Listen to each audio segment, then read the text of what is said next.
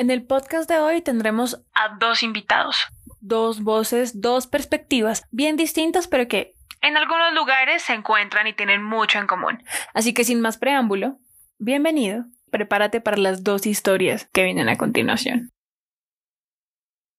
Ir de un lado a otro, ver las diferentes partes de la ciudad, vivir aquí hace que uno vea esta ciudad con fascinación. Cartagena es un lugar en el que las historias suceden todo el día, todos los días, todo el tiempo. Mi nombre es Pedro Espinosa, soy periodista, podcastero, dedicado al Internet. Hice cuatro semestres de una maestría en escrituras creativas en la Nacional que no terminé por vago. Y después de eso, que me intenté dedicarme al cine, pero no se pudo y terminé de alguna manera en el periodismo y en el podcast con mi primo haciendo un podcast sobre mi ciudad, que es Cartagena con Cartagena Federal. Llevamos ya cuatro años y medio, creo que casi cinco años, no estoy seguro. Y bueno, y con Cartagena Federal hemos tenido como varios proyectos grandes. Hicimos con De Justicia, un proyecto bien interesante que se llama Relatos Anfibios, que el año pasado uno de esos capítulos se ganó un premio nacional de periodismo Simón Bolívar y tuvimos la oportunidad de hacer parte del equipo de producción como casa productora de un podcast sobre un cantante colombiano que se llama J Balvin, que se llama Mad Medellín. Y este año estamos produciendo como un par de shows interesantes que se estrenan ahorita en noviembre. Del 11 de noviembre al 7 de diciembre tenemos dos estrenos interesantes. Uno es una, una radionovela, un podcast de ficción con un, un personaje reconocido de Cartagena, de las redes sociales que se llama Mildred Cartagena. Eh, ¿Qué es lo fascinante de Cartagena que la hace todo un personaje por narrar? Bueno, a mí mm, me parece fascinante Cartagena básicamente por tres cosas. La primera es por el, porque es el lugar donde crecí y siempre donde uno crece los niños miran todo con fascinación y donde uno crece todo le parece nuevo y entonces este pedacito de tierra y agua para mí en un momento de mi vida era todo lo que existía. Entonces ir de un lado a otro, ver las diferentes partes de la ciudad, eh, como que vivir aquí hace que uno vea esta ciudad con fascinación. Supongo que la gente de Bogotá ve Bogotá con fascinación, supongo que la gente de Medellín ve Medellín con fascinación, pero más allá de eso, existe cierta fascinación para aquellos que nos dedicamos a contar historias. El logo de Cartagena Federal es un gallo con cachos porque una vez hicimos una un, capítulo sobre la relación que tenemos los cartageneros con la mentira y la exageración, porque una vez em, un conductor nos comenzó a contar con lujo de detalles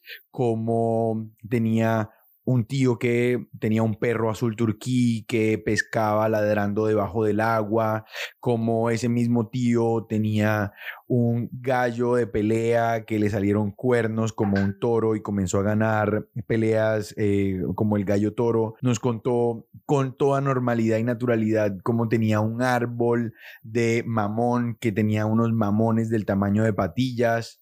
Entonces como de alguna manera sentirse en este lugar en el que todas las cosas suceden y son verdad y mentira al mismo tiempo, algo así como, y no quiero hablar de esto porque sé que suena cliché y todo el mundo que habla del Caribe habla de lo mismo, pero el realismo mágico del que habla Gabriel García Márquez viene es de esta necesidad del cartagenero, o bueno, del costeño, o bueno, del caribeño, de comunicarse a través de las historias, de la diversión, de la entretención y de las palabras, de poner una palabra detrás de otro, de llamar la, atención. Entonces, vivir en Cartagena, vivir en Cartagena es eh, tener que en el colegio ser el que mejor cuenta historias. Es eh, llegar a, un lugar y estar sentado con tus amigos y estar obligado a ser el que más risa da. Porque aquí la manera de expresarnos, de, de expresar fraternidad, de, de, relacionarnos con los demás es, es esa, es divirtiendo a los demás. Y eso también como que me, me parece fascinante de narrar Cartagena, narrar ese lugar de narradores. El problema de Cartagena es que toda la comunicación que existe alrededor de la ciudad está eh, hecha alrededor de eh, Cartagena como un epicentro de turismo colombiano y del mundo, y también el Caribe tiene ese mismo problema. Entonces nosotros los cartageneros, eh, al, al crecer aquí, lo único que vemos de nuestra ciudad es ven a nuestras murallas, ven a nuestras playas, ven a este paraíso tropical, ven y come piña y prueba el mango y prueba la papaya y la maracuyá y la patilla y vuela a este lugar paradisiaco con precios mínimos que tú, tú que ganas en dólares. Nosotros al, al, crecer con, con esa con esa publicidad y esa comunicación de la ciudad, crecimos también con un problema de desarraigo si esta ciudad la cuentan para afuera, pues no es para mí. Esta ciudad no es mía. Y, toda la publicidad que se le hace a Cartagena es, es de esa manera, es como un lugar turístico, pero realmente si uno compara en porcentaje, el lugar turístico de Cartagena no es ni el 1% de, eh, como que de los metros cuadrados que, que tiene la ciudad. En el lugar turístico no vive ni el 1% de las personas que viven en esta ciudad y que toda la comunicación de esta ciudad gire alrededor de ese menos del 1% es uno de los problemas que nosotros como Cartagena Federal, activistas de la narrativa, estamos intentando solucionar a, través de eh, contarnos a nosotros mismos, de ser dueños otra vez de nuestra narrativa. Cartagena es una ciudad llena de contradicciones. Hace calor y el calor es horrible, el calor no es encantador. Las playas, las playas son un problema porque se meten en la carretera, dañan los carros y el salitre se come hasta los barcos realmente lo que la gente ve como las murallas, eh, las murallas en realidad son una foto y un paisaje que no es nuestro. Cartagena no es una ciudad encantadora, pero nos encanta a los que realmente queremos verla. Y ese es el punto. Nosotros no queremos ser encantadores, ni tampoco tener una ciudad bonita, llena de casas coloniales y puertas de colores y gente instagrameando. Nosotros queremos querer nuestra ciudad aunque aunque sea una mierda. Nosotros queremos querer lo nuestro. Nosotros deberíamos dejar de pensar en que tenemos que estar siempre con la sonrisa, maquillados y encantando para darnos cuenta que lo que hay es lo que hay, que esto es lo que somos y está bien, y eso es valioso. Aunque no sea encantador. Y bueno, y eso también me, lleva un poco a responder la pregunta de cómo nació Cartagena Federal. Cartagena Federal nació de eh, una fascinación que, teníamos mi primo y yo por el podcast hace cinco años. En ese momento nosotros no habíamos escuchado ningún podcast en, español. creo que eh, como que el más famoso en ese momento era Radio Ambulante y nosotros no, no habíamos llegado a él, no sé por qué. Entonces escuchábamos un programa de radio que se llama This American Life. Y This American Life eh, propone como una apuesta interesante en cuanto a narrar un lugar, porque lo que intentan hacer es narrar Estados Unidos y, y, lo que es ser americano y lo que es ser gringo. Que es una cuestión tan etérea, tan difícil de encerrar. O sea, decir, ¿qué es, qué es ser gringo? ¿Qué es ser americano? Men, o sea, realmente eso es un, lugar con muchas costumbres muy distintas, que se ha hecho con mucha gente muy distinta, que todo el tiempo recibe culturas de todas partes del mundo y encontrar cómo ellos lo lograban a partir de, hacer, de, contar historias puntuales pequeñas, como en contar la historia de un niño que eh, quiere ganarse un trofeo de arquería en eh, un campamento de verano en Estados Unidos, te mostraba la complejidad de lo que es ser americano. Viendo eso nosotros dijimos como, porque, porque no hay de eso sobre Cartagena? porque todas las cosas bonitas, bien narradas, bien hechas, tienen que ser de afuera o para afuera? O sea, porque porque no puede haber algo así de Cartagena? Y era de, esa frustración, de nuestras ganas de querer escuchar algo así, de querer escuchar algo de esa calidad, con esa apuesta narrativa sobre algo que nos fuera más cercano culturalmente, fue que dijimos, no, pues no existe, toca hacerlo. Y así nació Cartagena Federal. Los personajes de Cartagena Federal llegan, llegan por intuición es como una extensión de lo que somos Sebastián y yo. Sebastián es mi primo, con, que es mi socio con el que hacemos Cartagena Federal. Y, y sí, o sea, como que las historias que contamos son las historias que nos nace contar. Los personajes que contamos son los personajes que nos nace contar. Y sí, o sea, la, la manera de encontrar personajes es esa, es teniendo curiosidad real por el lugar en el que vivimos. La, la, ciudad que yo conozco no es la ciudad que existe dentro de la muralla, mm, por lo menos no de la manera en la que existe en estos momentos. Cartagena es una ciudad llena de contradicciones, llena como de una fuerza, de una energía especial para lo hermoso y, para lo que no lo es tanto también. Hola, mi nombre es Rafael Martínez, soy de Cartagena, me dedico al sector audiovisual, al cine, hecho publicidad, televisión. Mis proyectos más destacados podría ser El Piedra. Es mi primer largometraje de ficción que cuenta la historia de, de un boxeador que tiene que, un boxeador que es un perdedor. Y que tiene que asumir la, la paternidad de un nuevo hijo.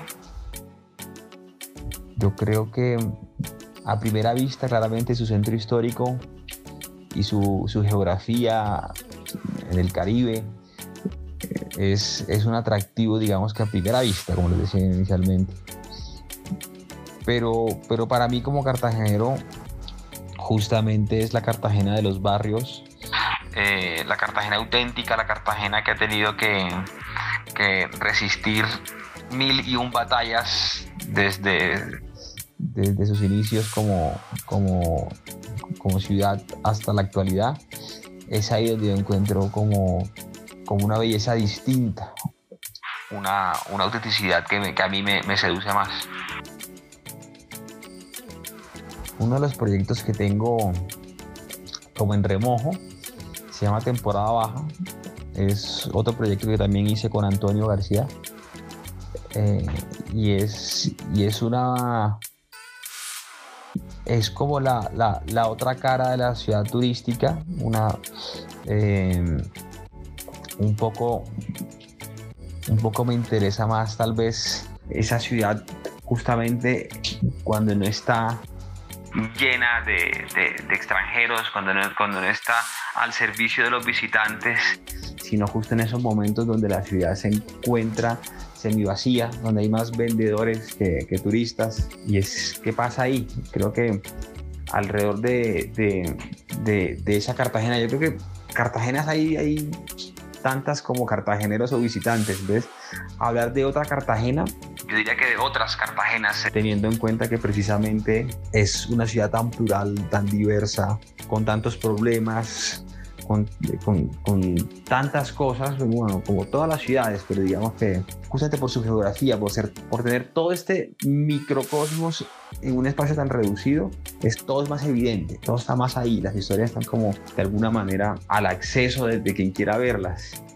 Y, siempre un poquito lo que, lo que mm, el desarrollo de esta historia es también centrarse en, otra forma de narrar el Caribe. El Caribe siempre, siempre se, en el mundo, en el mundo audiovisual se tiende a ver como un, cálido, como como un Caribe colorido, un Caribe alegre, un Caribe eh, de carnaval. Estamos más cerca del carnaval a nivel audiovisual que del bolero, que es otra de las esencias del Caribe.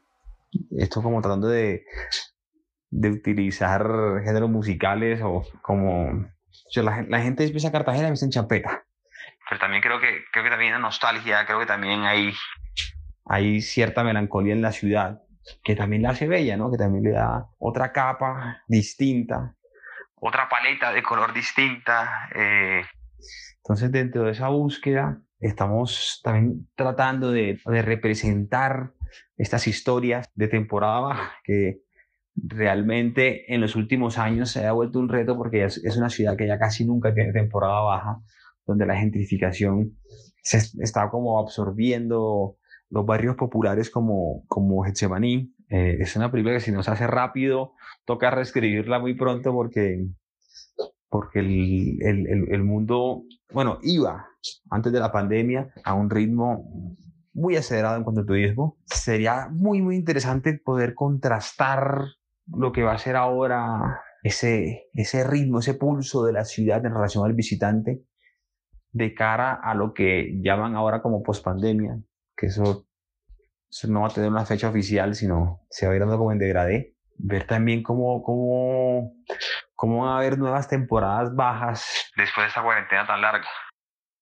Pues yo creo que para hablar de la Cartagena popular, claramente también hay que hablar de la, de la Cartagena turística, o sea, pues la Cartagena de postal, la del centro amurallado.